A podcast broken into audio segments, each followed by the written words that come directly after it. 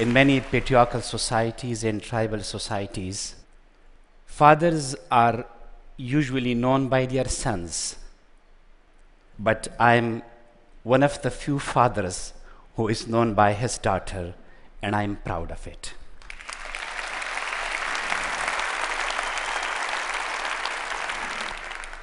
Malala started her campaign for education and stood for her rights in 2007. And when her efforts were honored in 2011 and she was given National Youth Peace Prize and she became a very famous, very popular young girl of her country. Before that, she was my daughter, but now I am her father.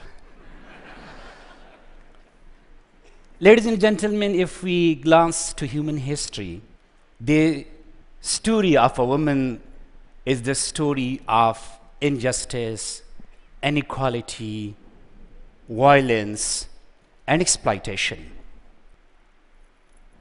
You see, in patriarchal societies, right from the very beginning, when a girl is born, her birth is not celebrated. She is not welcomed, neither by father nor by mother. Neighborhood comes and commiserate with mother, and nobody congratulates the father.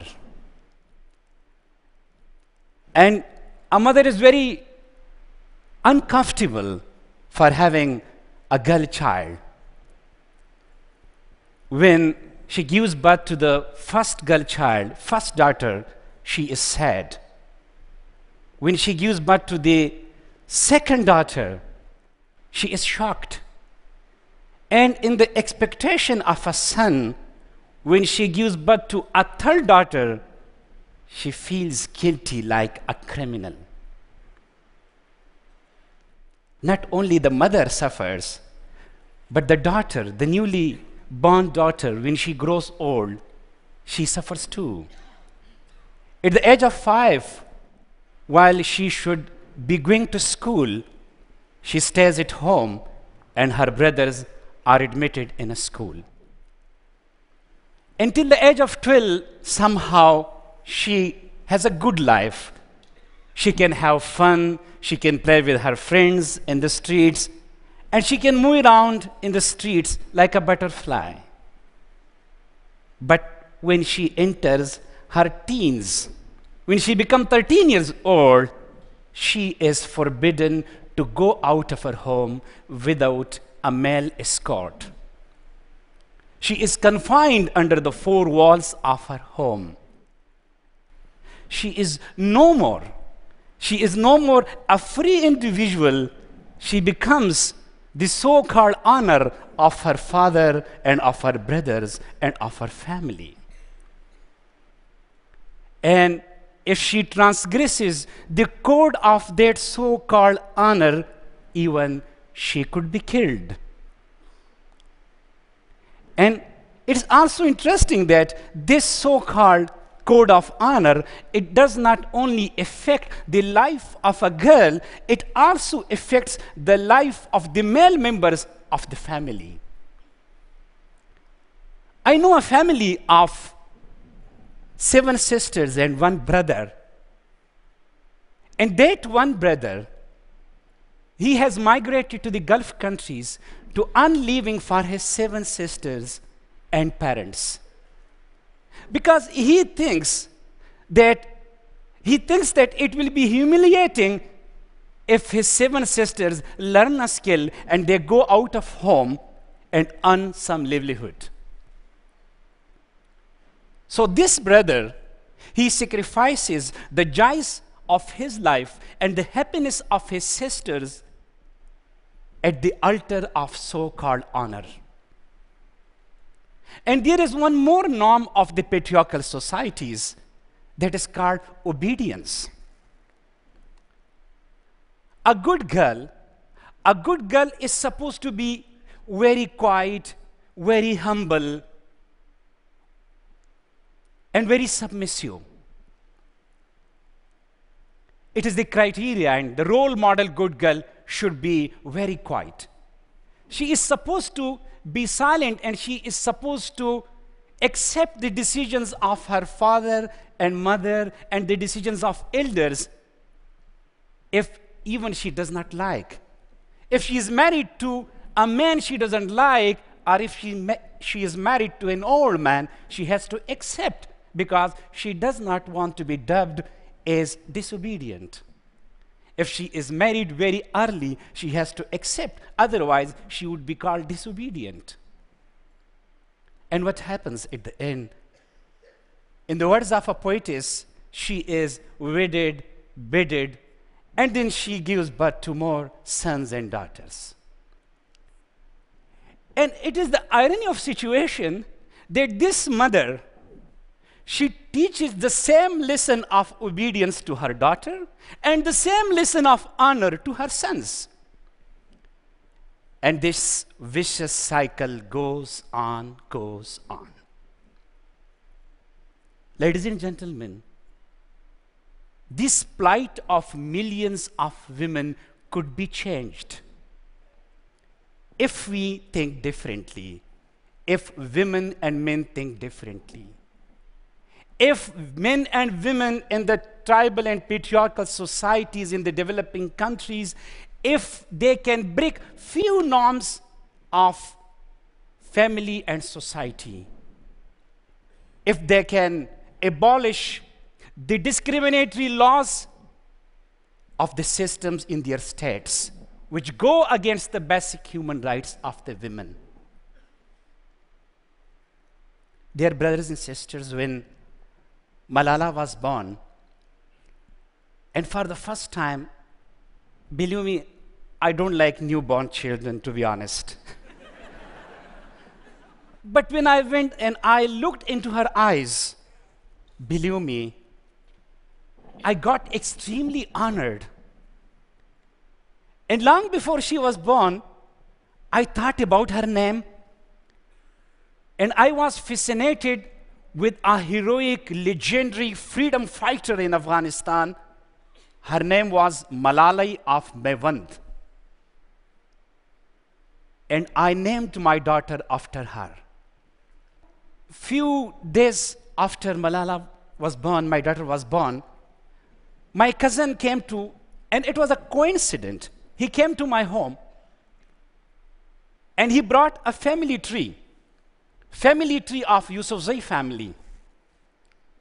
And when I looked at the family tree, it traced back to 300 years of our ancestors. But when I looked, all were men. And I picked my pen, drew a line from my name, and wrote Malala. And when she grew old, when she was four and a half years old, I admitted her in my school. You will be asking that why should I mention about the admission of a girl in a school? Yes, I must mention it. It may be taken for granted in Canada, in America, in many developed countries. But in poor countries, in patriarchal societies, in tribal societies, it's a big event for the life of a girl. Enrollment in a school means recognition of her identity and her name. Admission in a school means that she has entered the world of dreams and aspirations where she can explore her potentials for her future life.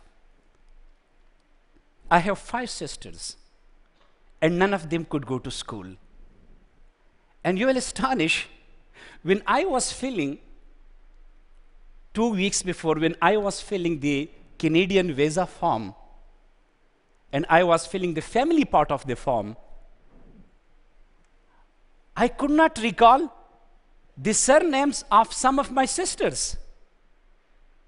And the reason was that I have never, never seen the names of my sisters written on any document.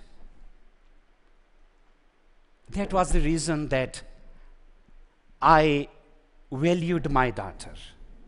What my father could not give to my sisters and to his daughters, I thought I must change it. I used to appreciate the intelligence and the brilliance of my daughter. I encouraged her to sit with me when my friends used to come. I encouraged her to go with me to different meetings. And all these good values I tried to inculcate in her personality. And this was not only she, only Malala. I imparted all these good values to my school girl students and boy students as well. I used education for emancipation. I taught my girls, I taught my girl student to unlearn the lesson of obedience.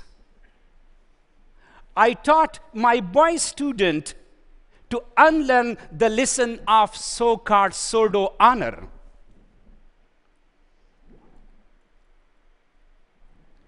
Dear brothers and sisters, we were striving for more rights for women.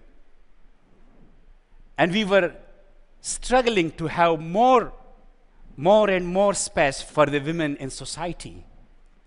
But we came across a new phenomena. It was lethal to human rights and particularly to women rights. It was called Talibanization.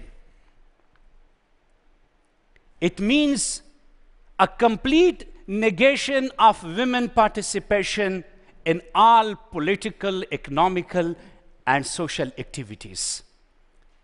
Hundreds of schools were blast. Girls were prohibited from going to school. Women were forced to wear veils and they were stopped to be going to the markets. Musicians were silenced, girls were flogged, and singers were killed. Millions were suffering, but few, few spoke. And it was the most scary thing when you have all around such people who kill and who flog, and you speak for your rights. It's really the most scary thing. At the age of 10, Malala stood and she stood for the right of education. She wrote a diary for the BBC blog. She volunteered herself for the New York Times documentaries. And she spoke from every platform she could. And her voice was the most powerful voice. It spread like a crescendo all around the world. And that was the reason that Taliban could not tolerate her campaign. And on 9 October 2012, she was shot on the head at point blank range. It was a doomsday for my family and for me. The world turned into a big black hole. While my daughter was on the verge of life and death, I whispered into the ears of my wife, Should I be blamed for what happened to my daughter and your daughter? And she abruptly told me, Please don't blame yourself. You stood for the right cause. You put your life at stake for the cause of truth, for the cause of peace, and for the cause of education. And your daughter is inspired from you, and she joined you. You both were on the right path, and God will protect her. These few words meant a lot to me, and I didn't ask this question again. When Malala was in the hospital, and she was going through the severe pains, and she had severe headaches because her facial nerve was cut down. I used to see a dark shadow spreading on the face of my wife. But my daughter never complained. She used to tell us, I'm fine with my crooked smile and with my numbness in face. I'll be okay, please, don't worry. She was a solace for us, and she consoled us. Dear brothers and sisters, we learned from her how to be resilient in the most difficult times. And I'm glad to share with you that despite being an icon for the rights of children and women, she is like any 16 years old girls. She cries when her homework is incomplete. She quarrels with her brothers, and I'm very happy for that. People ask me, what special is in my mentorship which has made Malala so bold and so courageous and so vocal and poised? I tell them, don't ask me what I did. Ask me what I did not do. I did not clip her wings. And that's all. Thank you very much.